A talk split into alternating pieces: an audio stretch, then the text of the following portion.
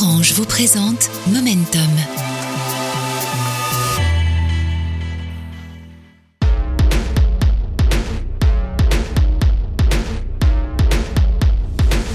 Salut et bienvenue. Je suis Ludovic B et vous écoutez un nouvel épisode de Momentum. Quand un nouveau format de compression transforme l'industrie de la musique. Momentum, c'est à chaque fois l'histoire d'une bascule. Ce moment où une nouvelle technologie arrive et change nos sociétés pour toujours. Raconter l'étincelle qui d'un seul coup fait naître un futur qu'on n'imaginait pas. Alors, prêt pour la bascule? Dans cet épisode, je vais vous parler de compression audio, de vinyle, de cassettes, de compact disques, de pirates, de pair à pair et de tout un tas de choses qui ont littéralement révolutionné le monde de la musique il y a 20 ans à peine. Le point commun entre tout ça? Le format MP3. Allez, momentum, c'est parti.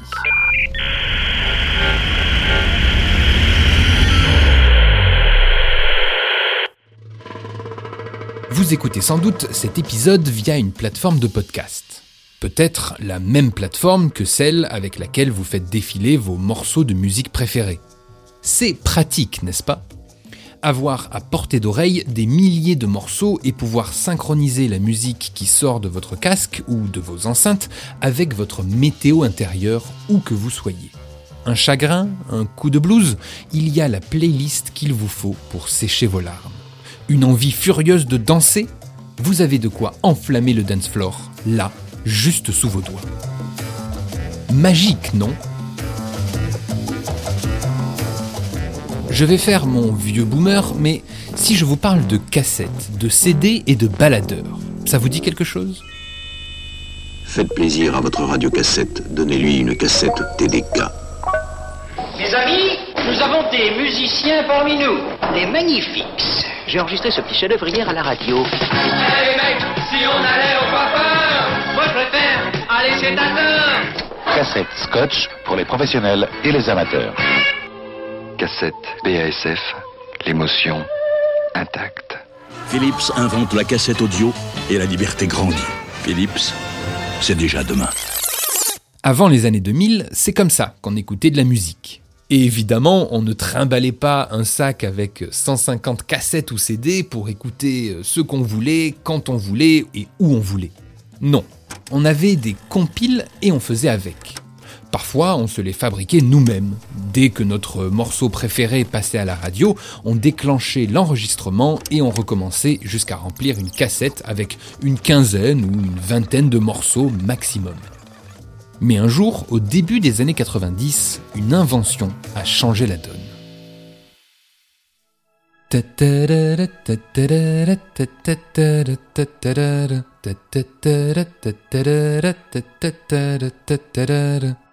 Vous vous rappelez de ces quelques notes? C'est un morceau qui s'appelle Tom's Diner, composé par l'autrice et chanteuse américaine Suzanne Vega en 1987. Mais ce qui nous intéresse, c'est que Tom's Diner a été entendu un paquet de fois dans un labo allemand réunissant des chercheurs italiens, allemands et français. Pourquoi? Tout simplement parce que ce morceau de Suzanne Vega a été leur cobaye pour finaliser un format audio qui a révolutionné nos usages, le MP3. Comme souvent, cette invention est le fruit de nombreuses recherches, toutes complémentaires, qu'on pourrait faire remonter au début du XXe siècle. Et oui, les grands principes théoriques de compression utilisés pour le format MP3 s'inspirent des travaux de l'industrie téléphonique. À l'époque, le géant américain ATT cherchait déjà une option pour compresser le son afin qu'il circule plus rapidement sur les lignes téléphoniques. Mais le MP3, c'est une bascule inédite dans l'évolution des recherches liées au son depuis des décennies. Pour la première fois, on a un format audio qui est de moins bonne qualité que ce que l'on avait jusque-là. Car le principe du MP3 est simple.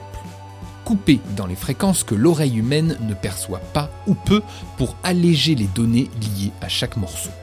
Sauf que quand on est lag, on transforme nécessairement le son lui-même. C'est ce que nous dit Ludovic Tournès, professeur d'histoire contemporaine à l'Université de Genève, qui a écrit le livre Du phonographe au MP3, une histoire de la musique enregistrée aux éditions Autrement. Quand on regarde l'histoire de l'industrie du disque, on se rend compte que la notion de reproduction toujours plus fidèle et avec toujours une plus grande qualité a été une des constantes depuis euh, l'invention du phonographe, le 78 tours, l'enregistrement électrique, le micro-sillon, etc.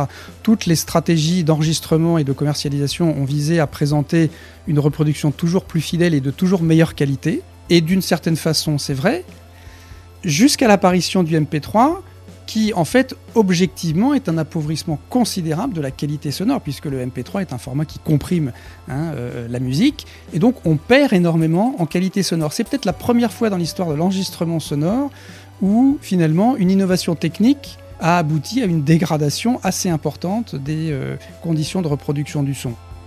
Malgré cette perte de qualité sonore, ce qui est fascinant, c'est comment un algorithme de compression, donc une série de lignes de code, a littéralement révolutionné à la fois notre rapport à la musique, voire à la culture, mais aussi toute l'industrie de la musique elle-même. L'arrivée du MP3 fut un tsunami que peu ont su prédire. Vous écoutez Momentum, le podcast. Le format MP3 est officiellement rendu public en 1993. Mais il faudra attendre la fin des années 90 pour qu'il sorte de sa niche et fasse parler de lui au-delà des cercles de geeks qui s'amusaient à encoder toute leur discothèque. C'est une seconde innovation en particulier qui va mettre le feu aux poudres, le lancement de la plateforme Napster en 1999 par deux étudiants américains. Le principe est simple, il découle directement de la logique même d'Internet. Connecter deux ordinateurs et leur permettre d'échanger des fichiers librement. En gros, Napster, c'est ça. Une fois le logiciel installé sur votre ordi, les autres utilisateurs et utilisatrices pouvaient venir piocher parmi les fichiers de votre discothèque numérique. Et vous pouviez en faire autant chez eux. Et c'est là que le MP3 prend tout son sens.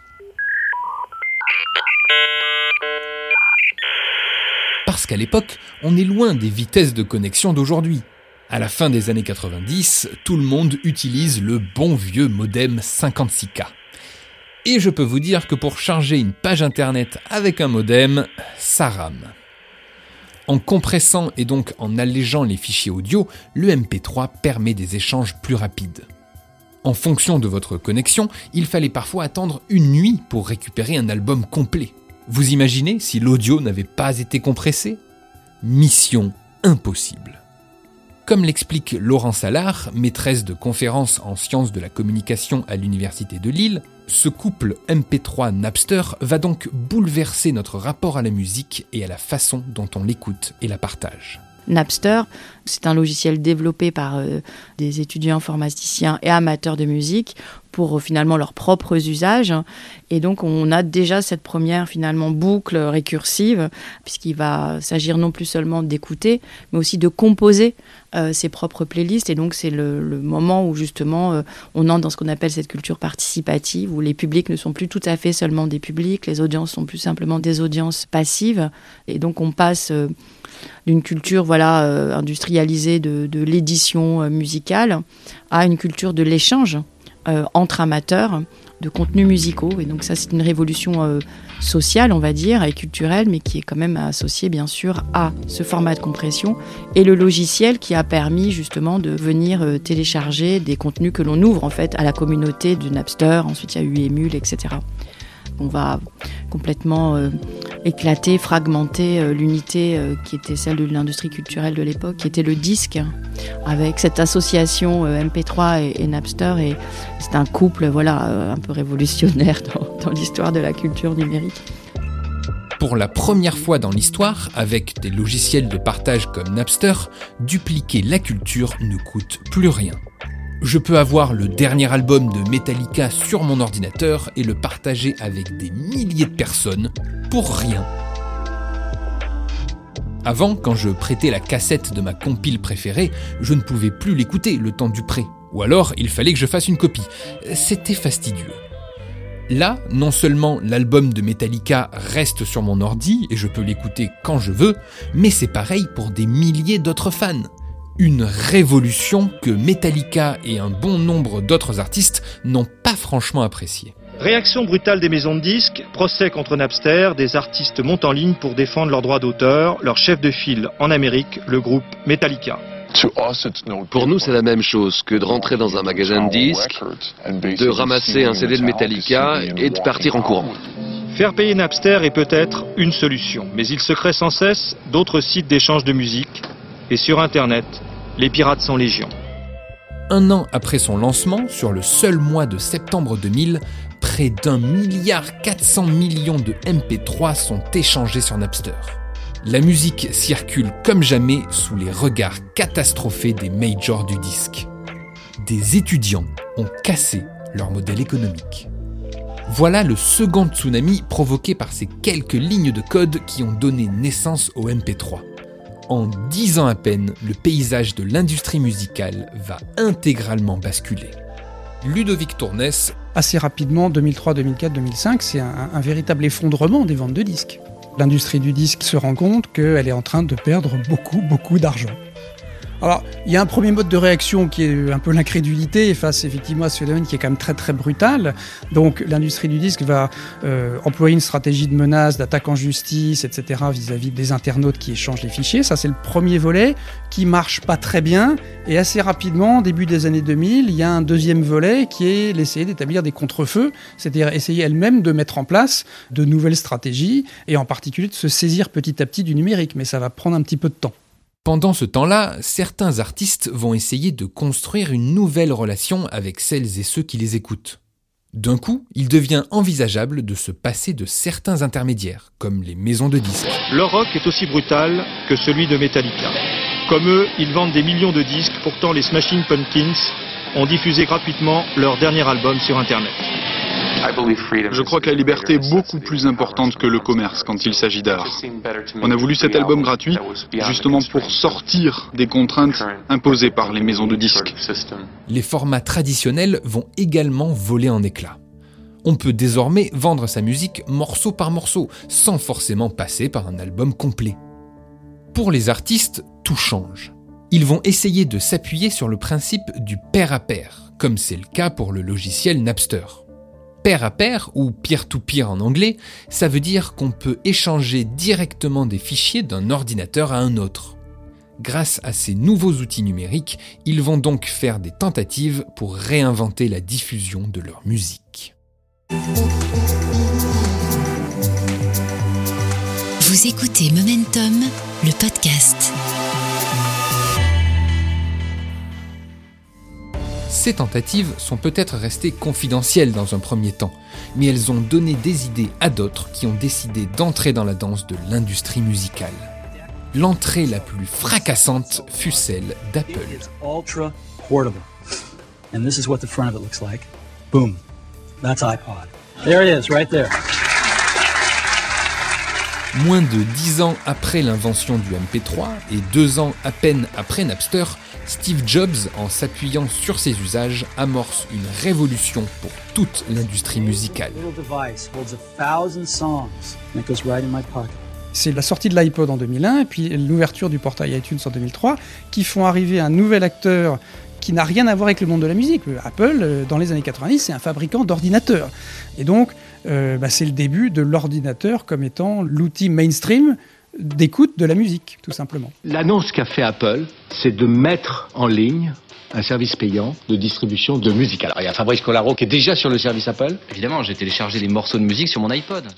Après un temps de sidération, l'industrie musicale va réussir à remonter la pente en s'appuyant justement sur cette nouvelle donne.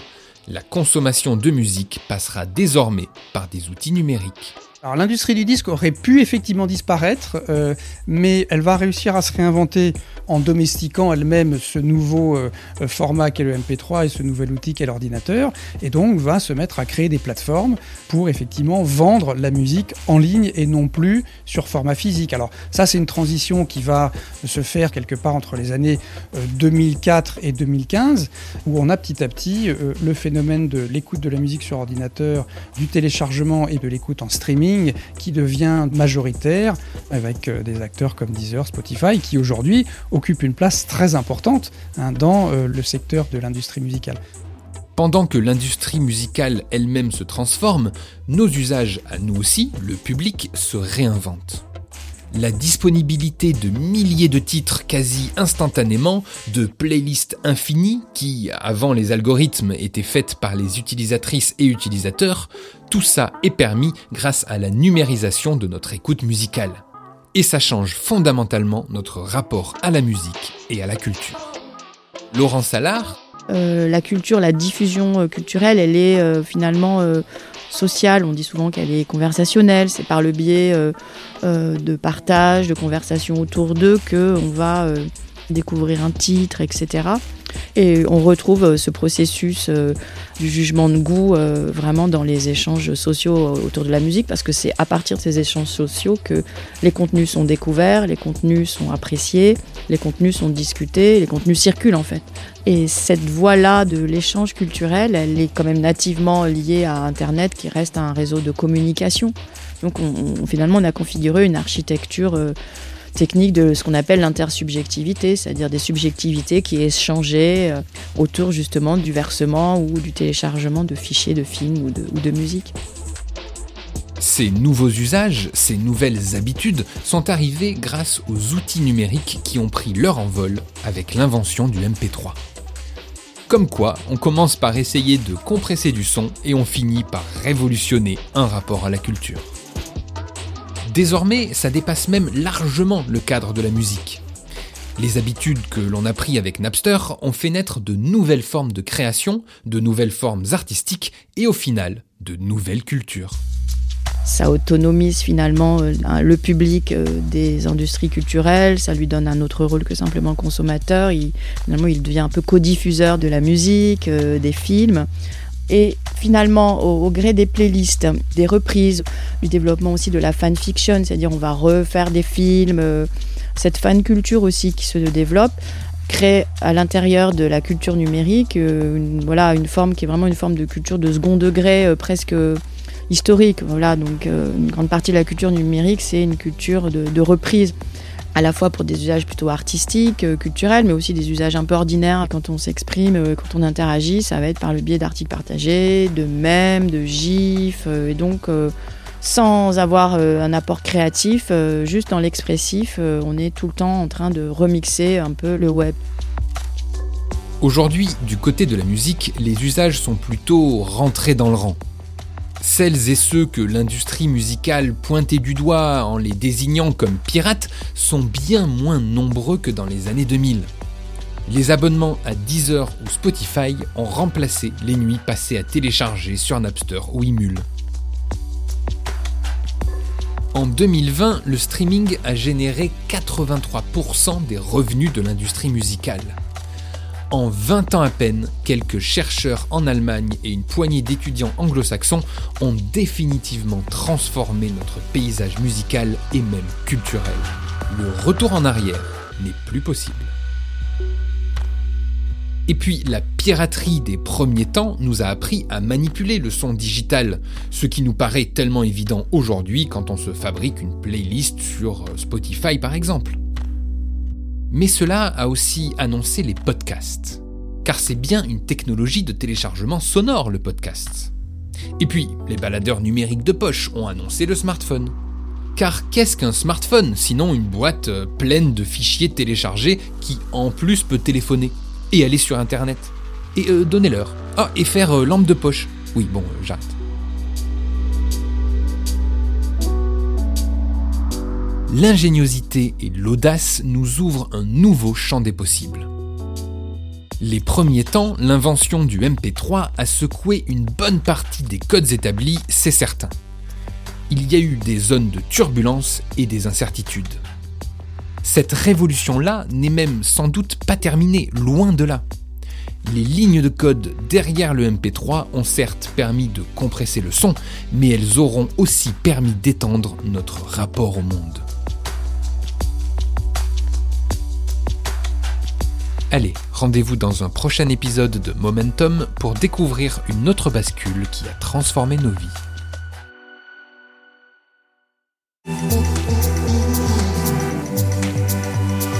C'était Momentum, un podcast orange.